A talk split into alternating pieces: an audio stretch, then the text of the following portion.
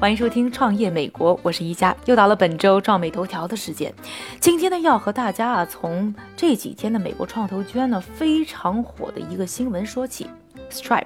一个美国重要的互联网金融公司呢，刚刚完成了新一轮的融资。这一次的融资呢，他们获得了一点五亿美元的资金，而他们的估值达到了九十二亿美元。这个消息非常重要，有两个原因啊。一个呢，大家都在谈，最近呢是资本的寒冬，包括在美国市场呢，大家都说是一个 buyers market，就是买方市场。所以，如果在这样的一个市场环境当中呢，Stripe 能从二零一五年七月份估值差不多五十亿美元，在短短一年四个月的时间当中，基本上整个的估值翻番，还是非常了不起的。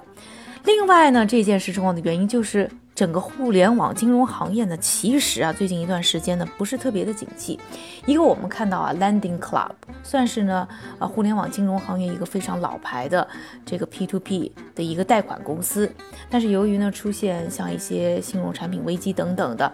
最近一段时间股价其实是一两年啊，是处于呢下滑的一个状态。另外呢，就是啊，Stripe 一个呢。算是头对头的竞争对手，Square，啊，也是呢 Twitter 的创始人啊，Jack Dorsey 的另外一个创业的公司。那上市以后呢，股价呢是一直往下掉的。从现在他们的市值来看，也只有大概四十多亿美元，是 Stripe 的一半左右。所以在这么一个大环境之下，Stripe 突然一下呢，还出现了估值的翻番，也是让整个行业呀非常震惊的一件事儿。那我们来说一下这个 Stripe 它到底是做什么的？非常的简单，它就是帮助啊这些电商或者在网上做生意的公司呢，能够解决付款这件事情，让这些商业公司呢能够绕开呢信用卡公司呢繁琐的要求啊，非常简单方便的完成呢线上付款跟踪的这一系列事情。那下面我们来关注一下这家公司的发家史啊，它呢和 Square 差不多前后脚创建的，是创建于二零一零年。它的创始人呢是两个兄弟啊，Patrick 和 John Collison。那这两个人在二零一零年创办 Stripe 的时候呢，非常的年轻，也就二十岁出头。那从 MIT 和哈佛大学算是辍学出来。进行创业，那创业的初期啊，就首先进了 YC 啊，算是高调创业啊，进了这么一个顶尖的孵化器，并且呢，也是通过 YC 获得了他们 Seed Round，也就是种子轮的投资。然后呢，也有不少的大牌投资人啊，向他们投来了橄榄枝，包括呢 Peter Thiel，包括伊朗马斯克，包括像啊 Anderson Horowitz 这样的顶尖的风投。那他们呢和 Square 应该说呢都是帮助呢商家呢提出一个付款的解决方案，但是呢它和 Square 呢非常大的不同就是 Square 呢他们的客户呢是那些呢实体的小商店啊，特别是一些创新企业，那利用他们的服务呢可以快速的进行付款。，iStripe 呢他们提供的是线上完成付款的解决方案。所以你可以看到啊，他们追逐的呢是两个不同的，呃，都可能都是服务和零售方面的付款的业务，但是追逐两个不同的群体。而这里就看到了，Stripe 呢，它追逐的线上服务和线上零售呢是一个高增长的领域，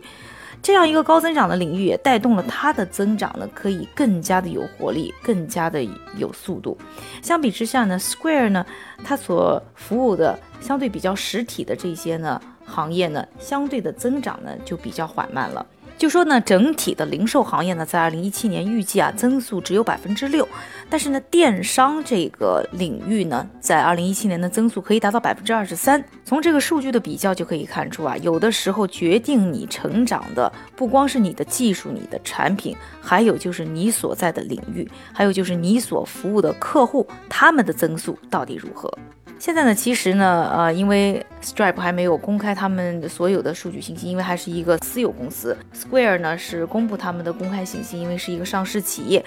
那 Square 的增速呢还是非常大的，他们预计呢今年的增速能达到百分之四十，他们的整个业绩的增长。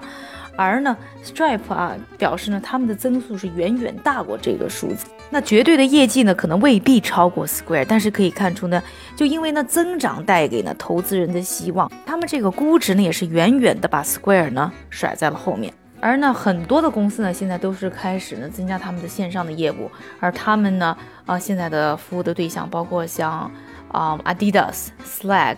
Medium、Daily Mail 呢，都是呢非常发展正面的一些企业，包括呢两个美国大选的候选人呢，也是他们的客户。可见呢，这个需求啊，是涉及到我们生活当中的方方面面。那在发展新业务上面呢，他们也是非常关注一些。新兴的科技点啊，比如说他们是支持呢 Bitcoin 的呃交易的。另外呢，他们在近期还开发出了一个新的服务叫 Radar，专门呢是去防止一些诈骗，就是网络的付款诈骗啊等等这些犯罪行为。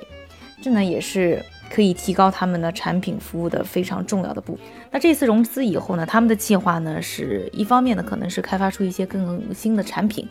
另外呢，就是扩展他们的国际疆域。他们其实现在已经在一百一十个国家呢是有业务的。那他们未来的计划呢，是通过现在融资的得到的钱，去买一些呢，啊，在各个国家的小的类似的创新企业，以快速的达到他们在国际上的增速。回过头来呢，我还想说一点啊，就是现在经常也有朋友来问我说呀，这个资本寒冬啊，这个是不是不能融资啊？等等。其实我觉得这个。资本市场呢本来就有高峰有低谷，但是钱一直是在寻找呢好的投资方向的，所以就算在再不佳的环境，其实还是有钱在等待那些较好的公司出现。我经常就跟朋友在讲，其实也不能说是一个资本寒冬，而是趋于理性的一个阶段。而在这个理性阶段当中呢，越是好的公司反而可以生存的更好，因为可以。更加的在众多的公司当中脱颖而出，所以如果是一个好公司，你不用害怕是不是这个资本环境有利于你，因为只要是有想法、有产品、有发展的可能，就会有人愿意把钱放进你的口袋啊！以上就是今天的创美头条，感谢各位的收听，我是宜家，欢迎大家在我们的微信上关注我们的创美头条，有更多的背景故事和更多的创业干货，我是宜家。创业美国，我们下期再见。